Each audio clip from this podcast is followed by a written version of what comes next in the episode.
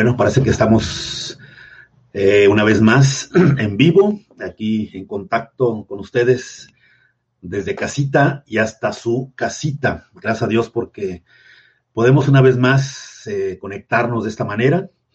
Y bueno, pues no estamos eh, físicamente unos con otros para saludarnos, para pues conversar, conversar cara a cara, para abrazarnos. Hace tiempo que no nos abrazamos.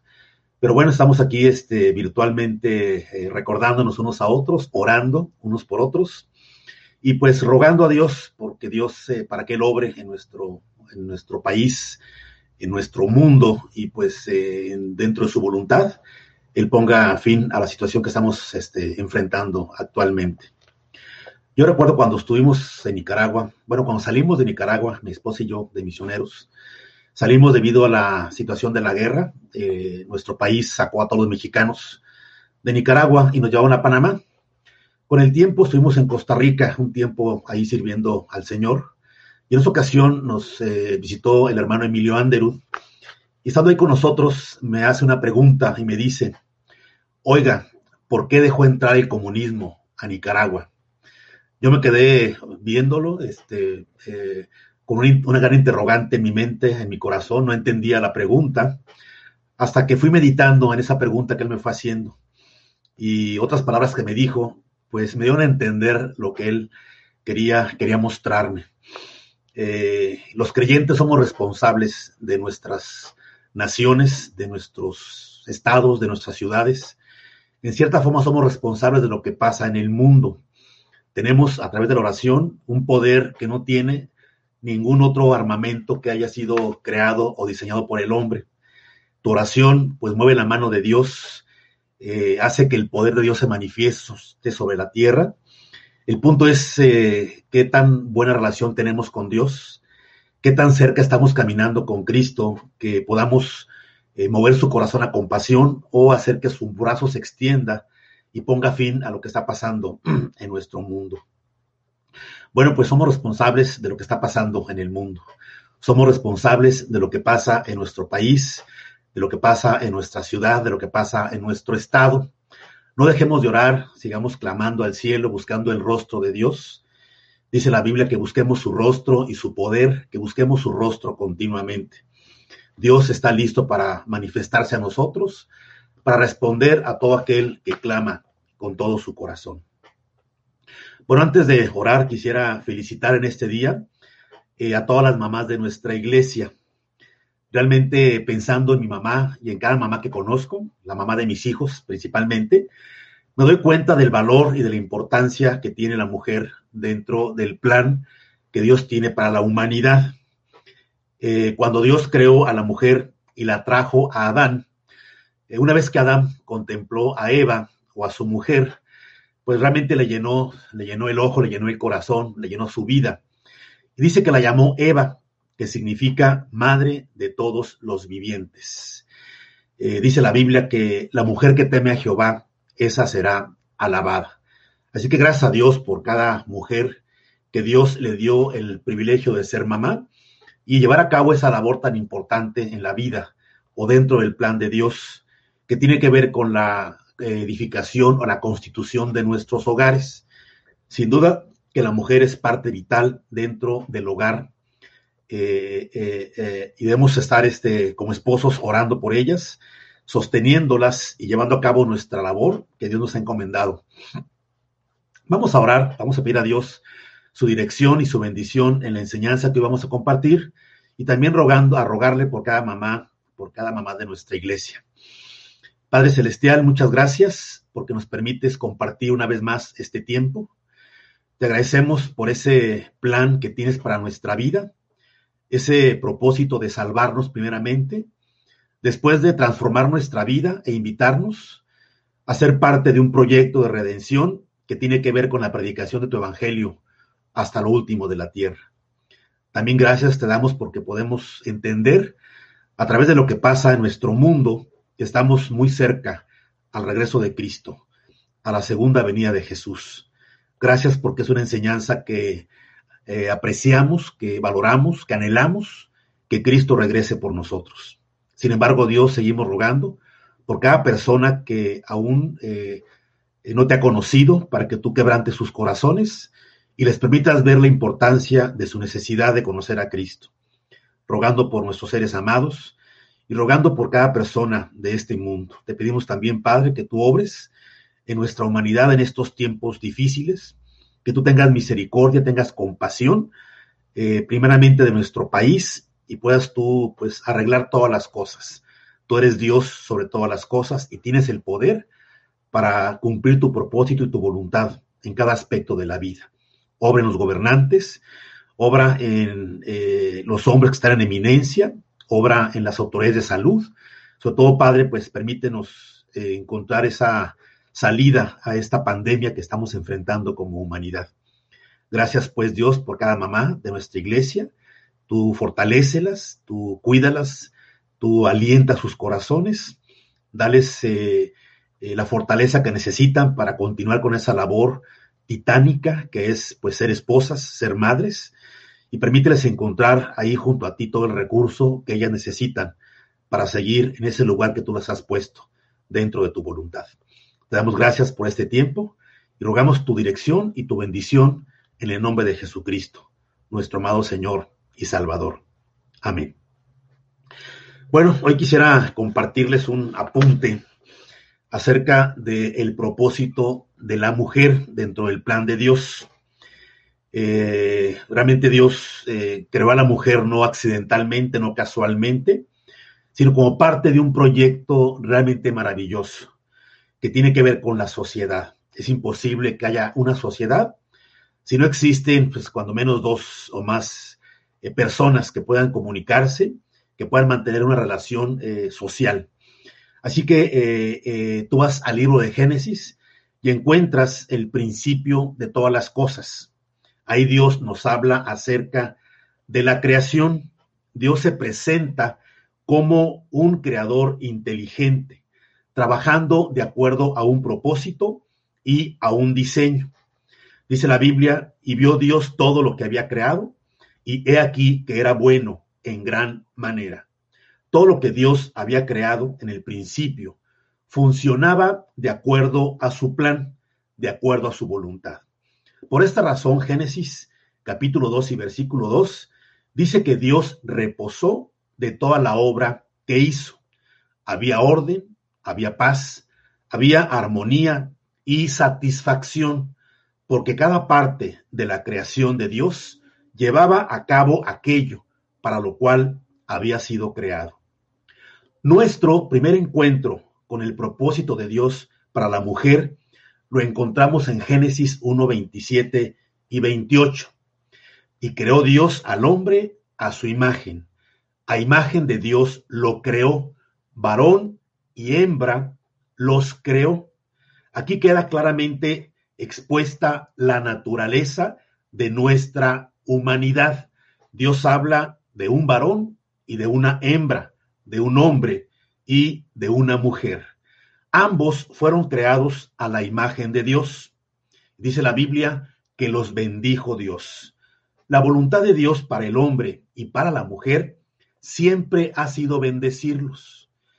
Eh, dice su, su palabra que los pensamientos de Dios para con nosotros son pensamientos de paz y no de mal, para darnos el fin que esperamos. También dice que Dios no quitará el bien a los que andan en integridad. El secreto para que una mujer sea, sea dichosa y tenga una vida feliz es que descubra cuál es el propósito de Dios para su vida, que conozca aquello para lo cual Dios la capacitó y que acepte con agrado el lugar que Dios le ha asignado de acuerdo a su voluntad. Porque si Dios tiene un propósito para su creación, entonces tiene un propósito para cada mujer. La responsabilidad más grande de toda mujer es el descubrir el plan que Dios tiene para su vida. Dios le dijo tanto al hombre como a la mujer, fructificad y multiplicaos, llenad la tierra y sojuzgadla. Dios está hablando en plural. A ambos les da este mandamiento. O sea que el hombre y la mujer ocupan una posición de igualdad delante de Dios, unidos en vida y en trabajo, unidos en naturaleza y señorío. Son los representantes de Dios sobre la tierra. A medida que continuamos leyendo el capítulo 2 de Génesis, vamos encontrando los detalles de la creación de la mujer. La mujer emerge con una personalidad distinta o diferente a la del hombre. Debemos observar la diferencia en el tiempo, la manera y el propósito de la creación de la mujer. La Biblia nos dice que Abraham, perdón, que Noé, que Adán fue creado primero, ya me todos los personajes de la Biblia, que Adán fue creado primero. Dios formó al hombre del polvo de la tierra y sopló en su nariz aliento de vida. Tomó pues Jehová, Dios al hombre, y lo puso en el huerto del Edén para que lo labrara y lo guardase. Y dijo Jehová Dios, no es bueno que el hombre esté solo. Adán fue el primer ser humano sobre la tierra. Estaba solo en medio de la belleza, la perfección y la abundancia del huerto del Edén. Y por primera vez Dios contempló al hombre y lo observó en su estado de soledad y dijo, no es bueno que el hombre continúe solo. Adán fue creado como un ser sociable y era necesario un compañerismo y una comunión, pero en toda la creación no había ninguna criatura semejante a él. No había nadie al nivel de su humanidad. Así que Dios dijo, le haré ayuda idónea para él. Dios hizo que cayera sobre el hombre un sueño profundo y tomó de su costado una costilla, carne, hueso y sangre y de esto formó a la mujer. Ella no fue hecha tan solamente del polvo de la tierra, como fue hecho el hombre. Ella fue hecha del hombre, hecha de su carne y de su hueso y de su sangre. La mujer fue hecha del hombre y para el hombre, y le fue presentada al hombre como un semejante, como su compañera, como su complemento, como su ayuda idónea.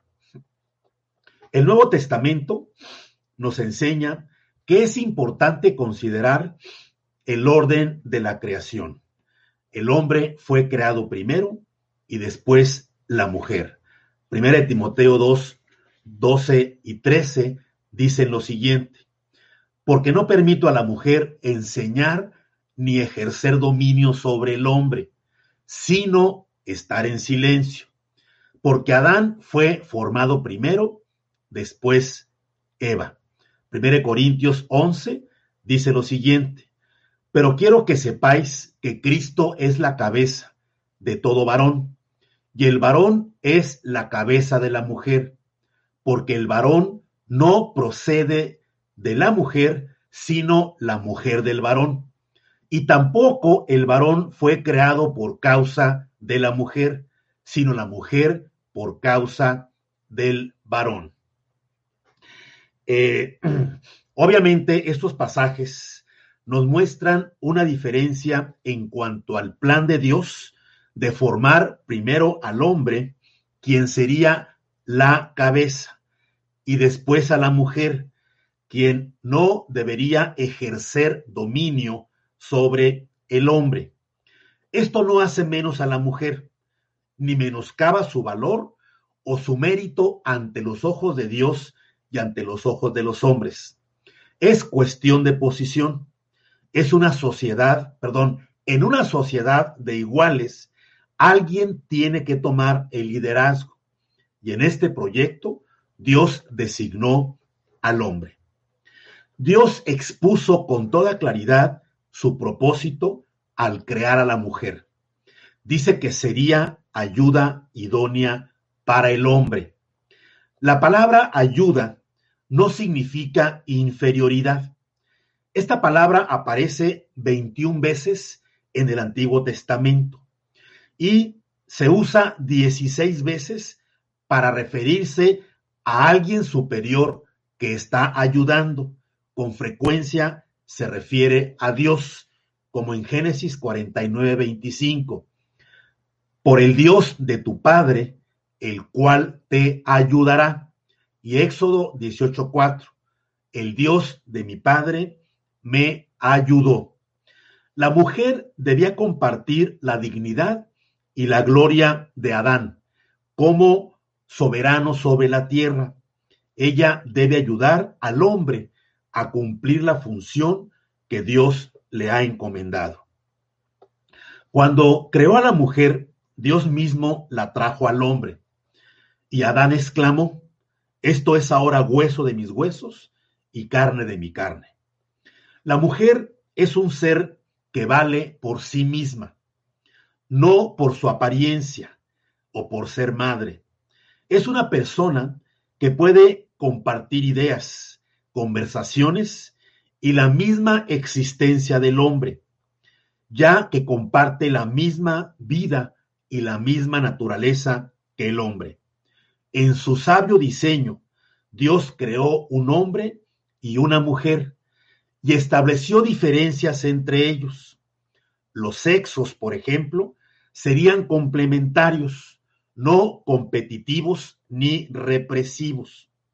Cada uno contribuye en algo con el otro y son capaces de hacer esto por las características particulares que Dios implantó en cada uno de ellos. Tanto uno como el otro deben tener una posición de dignidad, privilegio y honor ante el otro y ante Dios. El hombre fue la primera criatura que Dios formó y la mujer fue formada después de él. Pero fue formada de él para ser la ayuda idónea de él podemos decir que el hombre le dio sentido a la vida de la mujer. Sin embargo, sin ella, el hombre era un ser solo, incompleto. Ella es su complemento y es un ser indispensable para que él esté completo. El orden de la creación del hombre y la mujer manifiesta el orden de relación y autoridad. El que fue formado primero debe dirigir y la que fue formada después debe de seguir y dar su apoyo.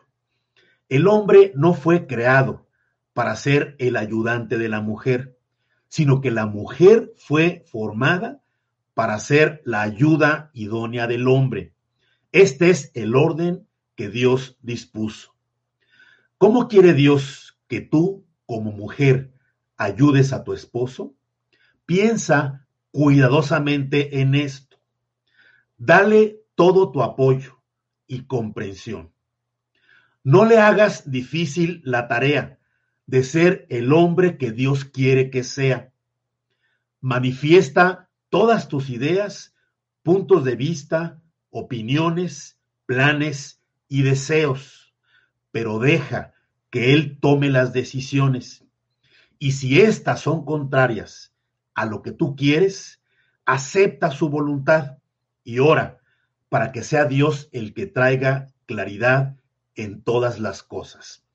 Hacer esto no te hace menos mujer ni disminuye tu capacidad, por el contrario, al hacer esto te constituye en la mujer que realmente Dios planeó que tú fueras.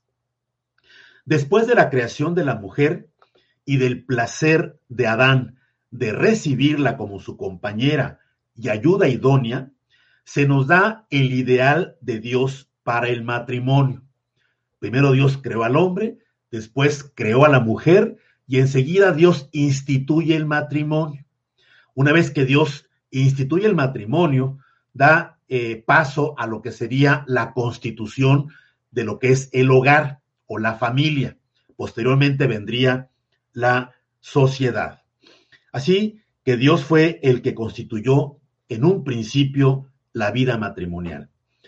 Dice el principio, por tanto, dejará el hombre a su padre y a su madre y se unirá a su mujer y los dos serán una sola carne. El matrimonio es la institución divina que fue establecida antes de la caída del hombre en el pecado. Es la institución más antigua de la humanidad. Fue establecida por Dios mismo, no fue inventada por la sociedad. Y Dios la estableció para el beneficio de la sociedad. Se estableció en el mismo comienzo de la raza humana. Aquí no había tradiciones, no había formalismos sociales ni formalismos religiosos. En los pasos que Dios da para el matrimonio, se destacan las siguientes palabras. Dejará el hombre a su padre y a su madre y se unirá a su mujer, que nos hablan del carácter exclusivo y vitalicio que Dios dispuso para esta relación. Al convertirse en una sola carne, el hombre y la mujer establecen una unidad nueva y permanente. Un hombre unido a su mujer, cada uno en complementando al otro, en compañerismo con el otro, como una unidad nueva y permanente, eh, complementándose en todos los sentidos y en todos los aspectos de la vida funcionando como una unidad compuesta. El plan de Dios desde un principio fue un hombre y una mujer, no dos hombres, ni dos mujeres, ni un hombre y varias mujeres. En los evangelios, el Señor Jesús no solo confirma este principio, sino que además concluye diciendo lo siguiente. Así que no son ya más dos, sino una sola carne. Por tanto, lo que Dios juntó, no lo separe el hombre. En otras palabras, él estaba afirmando que esta relación es para toda la vida. El matrimonio cristiano y el hogar cristiano es para siempre. No se entra a ellos a la ligera ni se entra para probar, porque no es algo que se puede echar a un lado con indiferencia. Debe ser un compromiso para siempre, para toda la vida. Estos principios no solo son para, no, perdón, estos principios no son para cortar la libertad de uno, ni limitar la felicidad de otro. El Dios que nos hizo conoce mejor que nosotros lo que ha de traer estabilidad a la sociedad y verdadero gozo, paz y bendición a sus vidas. Cualquier mujer que desee hacer de su matrimonio un lugar de éxito y de bendición, hará bien en prestar atención a lo que la Biblia dice con respecto al sitio o al lugar que Dios le ha asignado dentro de esa relación. Para la esposa cristiana hay una enseñanza fundamental en el Nuevo Testamento. Dice, las casadas estén sujetas a sus propios maridos como al Señor, porque el marido es cabeza de la mujer, así como Cristo es cabeza de la iglesia. La sujeción es la voluntad de Dios para las esposas. Dios así lo ha planificado para su bendición. Dios las capacitó para un ministerio complementario. La esposa de un gran misionero escribió lo siguiente. Yo no considero que todos los hombres sean tan fuertes, tan inteligentes, tan competentes, tan virtuosos o santos para que ellos merezcan la posición que Dios les dio. Yo simplemente veo que ese es el lugar de ellos, no por mérito, sino porque así lo designó Dios. Así que el camino para una vida de paz, tranquilidad y bendición es cumplir la voluntad de Dios. Teme a Dios y guarda sus mandamientos, porque esto es el todo en la vida del hombre. El lugar en el que Dios nos ha colocado no es por lo que no es porque lo merezcamos o porque nos lo hayamos ganado. Seas un hombre capaz o una mujer capaz de ocupar el sitio en el cual te encuentras como esposo o esposo o esposa, como padre o madre, como hijo o hija. Realmente no es algo que tú alcanzaste, es un lugar que Dios te ha designado. Y Dios te muestra en su palabra cuáles son eh, las enseñanzas, cuáles son los principios que tú debes echar mano para que ocupes de la manera correcta ese lugar que Dios que Dios te ha asignado. En épocas pasadas hubo movimientos machistas para aplastar a la mujer. Y cabe aclarar que esa influencia sigue prevaleciendo en muchos lugares del mundo.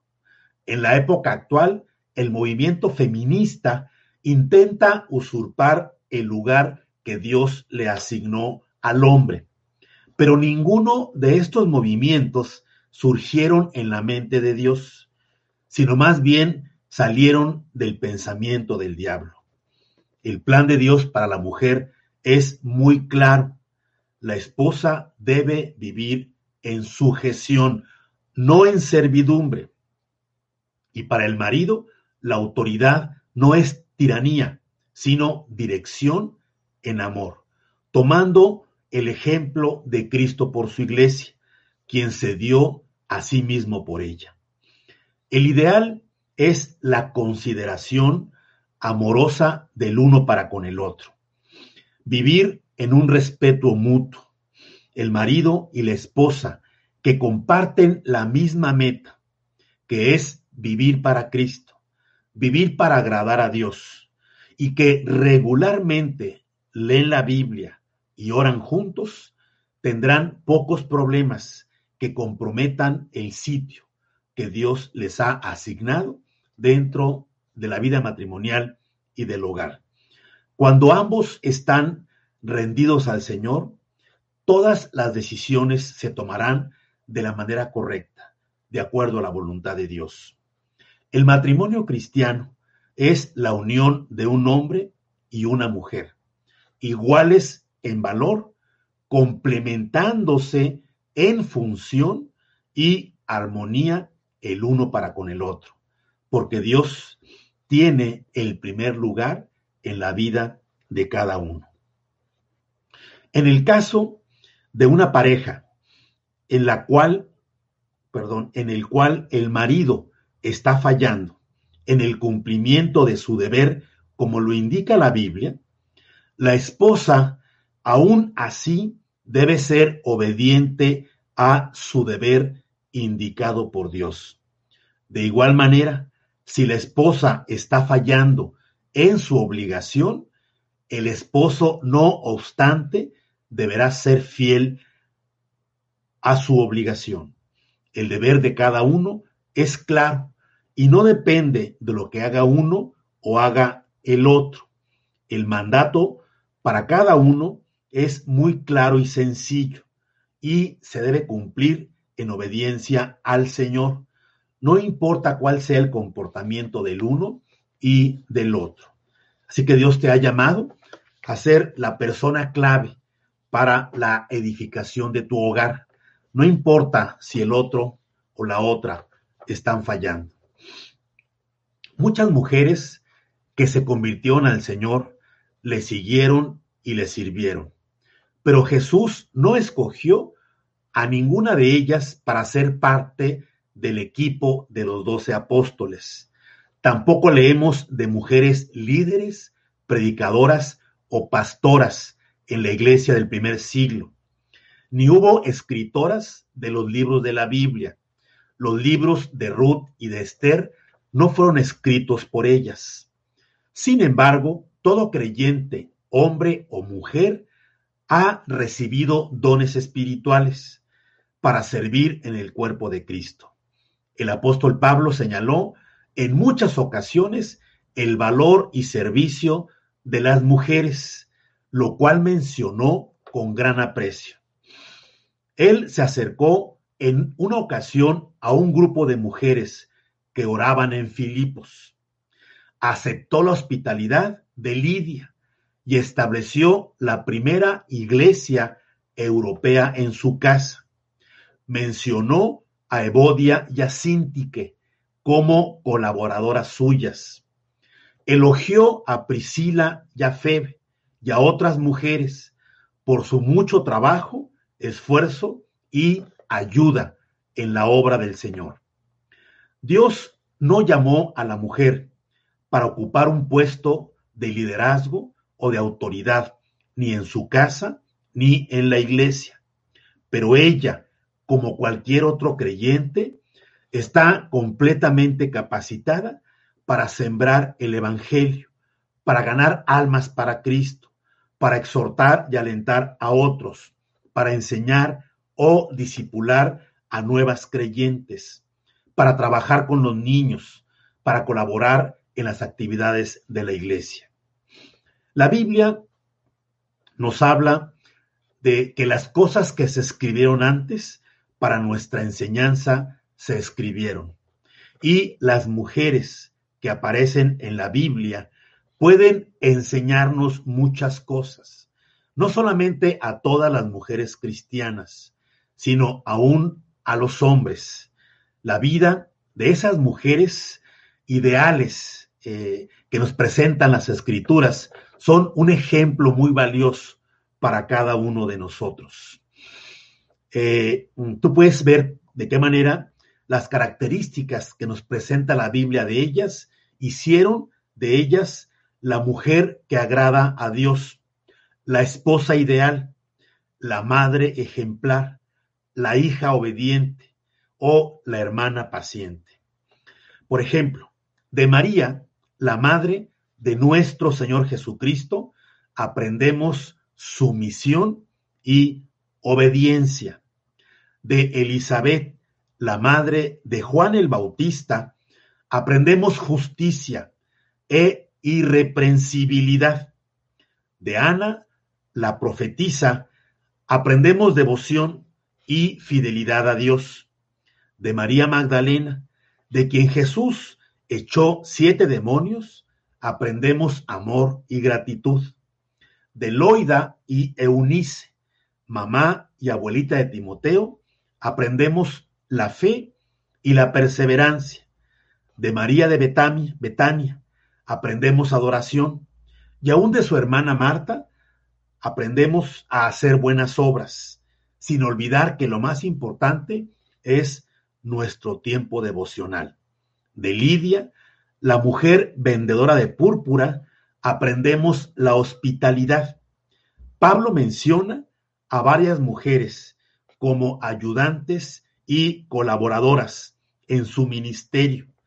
Todo esto lo hicieron para la gloria de Dios.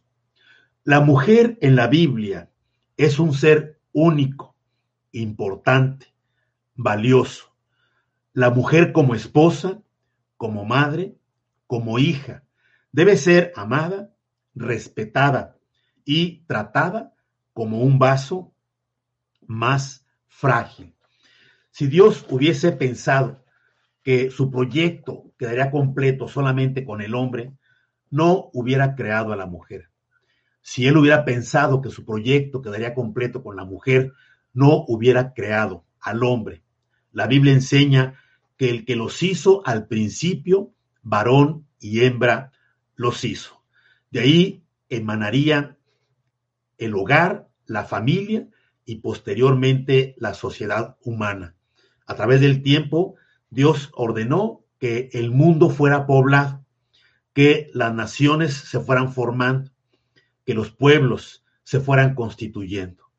A través de los años hemos llegado prácticamente a un mundo que ha sido prácticamente llenado por la humanidad. Estamos en un tiempo muy importante y muy trascendental en la vida de los seres humanos. Hemos comentado una y otra vez que el Dios de la creación también es el Dios de los tiempos. Dice su palabra que en su mano están nuestros tiempos. El tiempo de todo ser humano está en las manos de Dios. Así que si tú quieres saber qué con tu tiempo, qué con tu suerte, qué con tu futuro, qué puedes esperar de, del futuro con respecto a tu vida, tienes que acercarte a Dios. Tienes que vivir en contacto con Cristo, en comunión con Jesús. Solamente a través de ese compañerismo, de esa eh, relación profunda y personal con Jesús, tú podrás descubrir ese plan perfecto que Dios tiene para, para tu vida. Y sobre todo, ahí podrás descubrir esa revelación maravillosa que Dios nos abre con respecto al panorama de los tiempos y nos permite ver que las señales que está permitiendo que lleguen en nuestro tiempo tienen en gran manera que ver con el regreso de nuestro Señor Jesucristo. Hemos comentado que una cosa son las señales de los tiempos y otra cosa es el cumplimiento profético de su palabra o el cumplimiento de la profecía bíblica. El cumplimiento profético es el momento exacto en el cual se cumple lo que Dios ya nos ha predicho. Y las señales de los tiempos nos dan advertencias, nos van mostrando eh, la realidad de ese cumplimiento profético que está ahí a la vuelta de la esquina.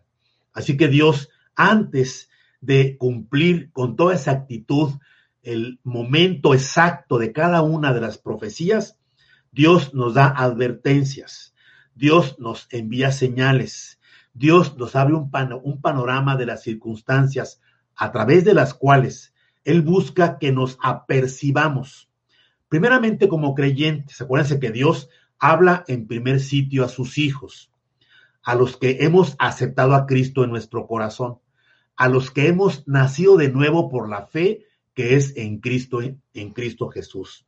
Dios no puede hablarle antes al hombre sin Cristo, sin primeramente hablarle a sus hijos. Es cuestión de orden. Primeramente atendemos, dice la Biblia, a las necesidades que hay en nuestra casa y luego vemos por las necesidades que hay con nuestro vecino.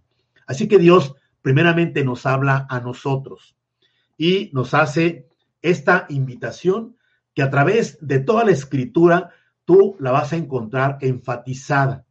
Dios nos habla y nos invita a caminar íntimamente con Jesús, a una vida de entrega y de consagración, sabiendo que los días son malos, que los tiempos son difíciles, que cada vez es más difícil predicar el Evangelio, cada vez más se endurece más el corazón del hombre, cada vez se necesita más gracia para poder llegar al corazón de los hombres.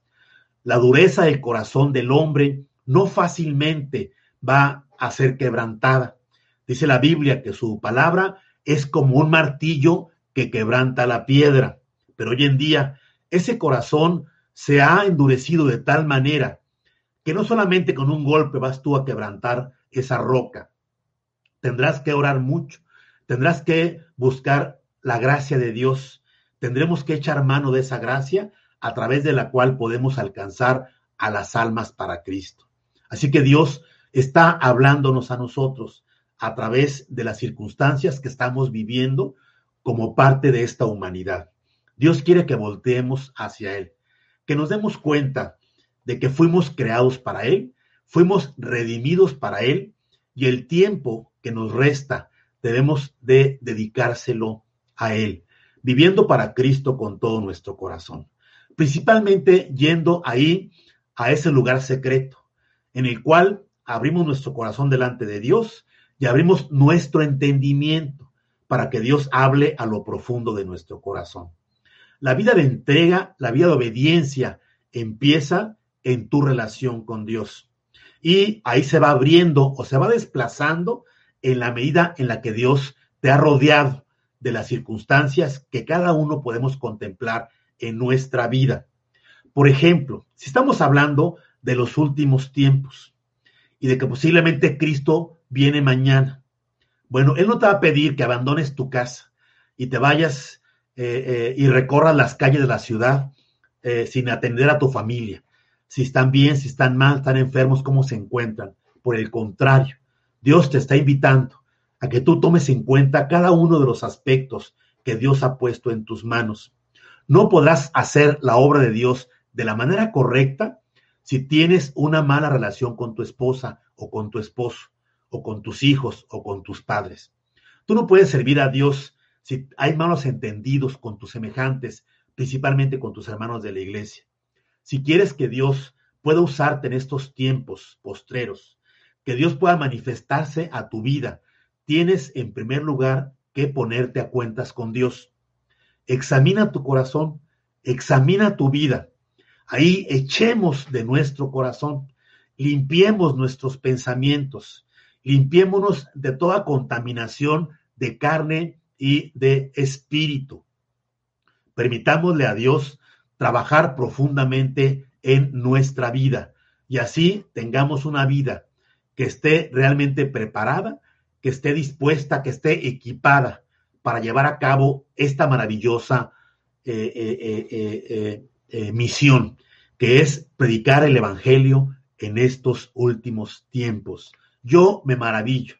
Si realmente Dios nos ha hecho parte de los últimos tiempos, realmente me impresiona, me maravilla, me impacta y me quebranta que Dios me esté llamando a ser parte de eh, los creyentes que hemos de ganar a las últimas almas para Cristo, que hemos de predicar el Evangelio con el objetivo de completar el cuerpo de Cristo, que hemos de llevar este mensaje hasta lo último de la tierra para que no haya más excusa en ninguna persona con respecto a que no sabían acerca de este mensaje de salvación, a que nunca escucharon acerca de Jesucristo. Realmente ninguna persona puede partir a la eternidad a menos que haya escuchado acerca de Jesús. Y si los creyentes aún seguimos en el mundo, en cada parte, en cada nación, en cada lugar del mundo, es porque posiblemente aún hay personas que no conocen con exactitud el plan de salvación o hay personas que están preparadas para vida eterna, que Dios ya vio sus corazones y son personas que van a convertirse. Así que tanto por unos y por los otros, Dios nos mantiene en el sitio en el que tú y yo estamos. No dejes de orar, primeramente, por tu casa, por tu familia, por tu vecindario, por tu colonia, por tu ciudad, por tu estado, por tu nación y también por el resto, por el resto del mundo. En ese sentido, podemos eh, eh, llevar a cabo este propósito de Dios de alcanzar al mundo para Cristo. Si cada creyente en el lugar en el que estamos nos eh, enfocáramos o nos abocáramos a esa tarea de extendernos con la predicación del Evangelio para poder llevar este mensaje hasta lo último de la tierra. Yo creo que estamos en posibilidad de hacerlo si empezamos en nuestra casa, con nuestro vecino, ahí en nuestra colonia. Lo importante es que entendamos que somos hijos de Dios y hemos sido llamados para este propósito. Maravíllate con esta preciosa oportunidad. Posiblemente te, te toque a ti ser el creyente o la creyente que esté ganando a la última persona para Cristo y de pronto, ¡fum!, desaparecemos del mundo y, somos llevados hasta el cielo, a la presencia de Dios. Sería hermoso que llegaras al cielo, ¿no? Agarrando a esa alma que fuiste arrebatando de la condenación del infierno, que la fuiste sacando de la gran tribulación. No hay trabajo más importante, no hay obra pues más preciosa a la cual debamos, debamos abocarnos o consagrar a los creyentes que a la salvación de los perdidos. Así que ahí en el sitio en el que te encuentras, como esposo, como esposa, primeramente como hombre, como mujer, como esposo, como esposa, como madre, como hija, como hermana, como semejante, pues eh, busca al Señor. ahí eh, consagra tu vida a Cristo y permítele a Dios trabajar profundamente en tu corazón. Nuevamente repitiendo este, eh, esta parte de este punto importante, hoy que estamos pues celebrando a las, a las mamás, en un sentido a las mujeres, ¿no? Prácticamente me gusta hablar de la mujer como la mamá, porque hay mamás que sin ser mamás eh, eh, en la carne, son mamás espiritualmente, ya han engendrado, como dice Pablo, a muchos hijos para la eternidad. Así que quiero decirte, mujer o mamá, o hija o hermana, que la mujer en la Biblia es un ser único, importante, valioso. La mujer como esposa, como madre, como hija, debe ser amada, respetada y tratada como un vaso más frágil. Esta última parte va para los hombres. Debemos de ver a las mujeres de esta manera, como seres a quienes debemos amar, respetar y tratar como un vaso frágil. No perdamos la dignidad los unos y los otros. Mantengamos esa dignidad que nos ha dado Cristo al darnos el valor que realmente tenemos ante los ojos de Dios, debido a la presencia de Cristo en nuestro corazón.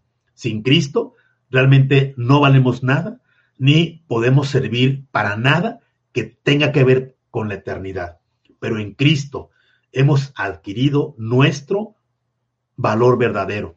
Y es un valor realmente precioso, maravilloso, muy alto. Gracias a Dios por la mujer, por cada mujer que está ahí junto a nosotros, si es nuestra esposa, si es nuestra madre, si es nuestra hermana, si es nuestra hija, si es nuestra semejante. Cada una de ellas pues son parte de un plan de Dios precioso, perfecto para la vida de la humanidad y pues que Dios las bendiga grandemente a cada una de ustedes. Vamos a orar para despedirnos, vamos a pedir a Dios una vez más que Él pues guarde nuestras vidas, guarde eh, nuestro entorno, guarde nuestra nación, guarde a nuestra humanidad y pues nos siga preparando nuestro corazón para estos tiempos que estamos prácticamente no por descubrir eh, en referencia a lo que Dios nos quiere mostrar. Cerremos los ojos y vamos a orar. Padre Celestial, muchas gracias.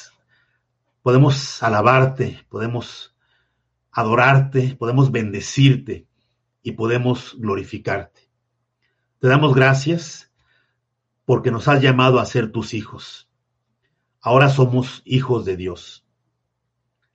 Ahora podemos decir que tenemos vida eterna. Aún no sabemos lo que será de nosotros, pero sabemos que seremos semejantes a Dios, a Jesús, cuando Él se manifieste por nosotros. Queremos darte gracias por ser parte de esta humanidad, por ser parte de esta sociedad, por ser parte de esta nación, por ser parte de este estado, por ser parte de esta ciudad. Gracias Dios por ser parte de esta familia cada familia a la cual pertenecemos cada uno de nosotros. Te agradecemos, Dios, de cada persona y cada circunstancia de la que nos has rodeado. Queremos confesarte que no hemos sido sabios, no hemos sido entendidos, no hemos sido diligentes para descubrir dentro de todos los aspectos adversos o que nos parecen tragedias eh, de las que hemos sido rodeados, descubrir ahí tu poder, descubrir tu presencia y descubrir tu voluntad. Nos hemos enfocado en el sufrimiento, en la adversidad, en lo, en, lo que padecemos, en lo que no tenemos, en lo que sufrimos, pero no hemos visto el plan que tienes para nuestra vida. No hemos contemplado tus recursos, que pues son eh, realmente eh, manifiestos en tu poder y en tu gloria no hemos visto tu persona, ni hemos permitido que las cosas que tú permites hayan cambiado nuestra vida de una manera completa o total. Hoy queremos, Dios, hacer un pacto contigo. Hoy queremos pedirte que nos permitas, Señor, que abras nuestro entendimiento, que abras nuestros ojos y nos permitas ver todas las cosas, cada una de ellas que se han de presentar delante de, de nosotros como parte de tu plan para nuestra vida. Que podamos ver a través de cada una de ellas el rostro de Jesús, tu gloria y tu poder, tus recursos y los grandes beneficios, el gran, el gran bien que viene a través de esas circunstancias que por principio nos parecen adversas o malas, pero que sin embargo ahí tú contemplas un propósito maravilloso para nosotros. Que este tiempo de crisis en la vida de nuestra humanidad también nos permitan ver las grandes bendiciones que vienen detrás de esta crisis. Que este encerramiento en el cual muchas personas prácticamente ya no saben qué hacer, nos permita, nos permita ver también tu propósito eterno, lo que tú buscas y esperas de cada uno de nosotros. Mantén, Dios, nuestro corazón en tus manos. Mantén nuestra vida junto a la de Jesús. Permítenos también, Dios, seguir orando por nuestros amados que entran y salen día tras día en estos tiempos de esta plaga que ha pues contagiado a nuestra humanidad, que se ha extendido hasta pues toda la tierra y que definitivamente lleva impreso no solamente una enfermedad, un gran mal, pero también el signo de la muerte. Tu Dios, pues guarda a nuestros seres amados, guarda a las personas que están saliendo y entrando de nuestra iglesia día tras día, que puedan ver tu poder, tu gracia y tu gloria, cada uno de ellos. Y una vez más te pedimos por cada mamá de nuestra iglesia, que tú las cuides, Dios, que tú las guardes, que tú las fortalezcas. Te damos gracias porque su fortaleza física, aún en medio de las limitaciones y las enfermedades, ahí están para cuidar a sus hijos, para alimentarlos, para vestirlos, para ayudarlos, para sostenerlos. Permítenos, Dios, como esposos, pues atender a esta situación de cada una de ellas y hacer equipo con ellas, ser parte de un hogar en el cual ambos estamos trabajando para Cristo, ambos estamos sirviendo al Señor, ambos estamos tomando nuestro lugar. Permítenos ser, Dios, ese brazo fuerte que se extiende para sostener a nuestras mujeres, ser ese hombro en el cual ellas puedan apoyarse, ser ese pecho en el cual ellas puedan llorar y puedan manifestar sus inquietudes, ser esos brazos que puedan abrazarlas y consolarlas, ser esas palabras que pueden traer eh, eh, consuelo a sus corazones. Permítenos, Dios, realmente a cada uno de nosotros ser la parte importante dentro de este plan que tú diseñaste para nuestra humanidad. Hoy te pedimos que actúes en nosotros, Dios, que te manifiestes poderosamente en nuestras vidas. Y te damos gracias por tu presencia, te damos gracias por tu palabra y te damos gracias por tu Espíritu Santo que enviaste a morar a nuestros corazones. Y todo eso te lo pedimos en el nombre de Jesucristo, nuestro amado Señor y Salvador. Amén. Bueno, hermanos, pues gracias a Dios por este tiempo. Que Dios los bendiga y los guarde a cada uno de ustedes. Nos vemos en el discipulado entre semana y primero Dios la próxima semana.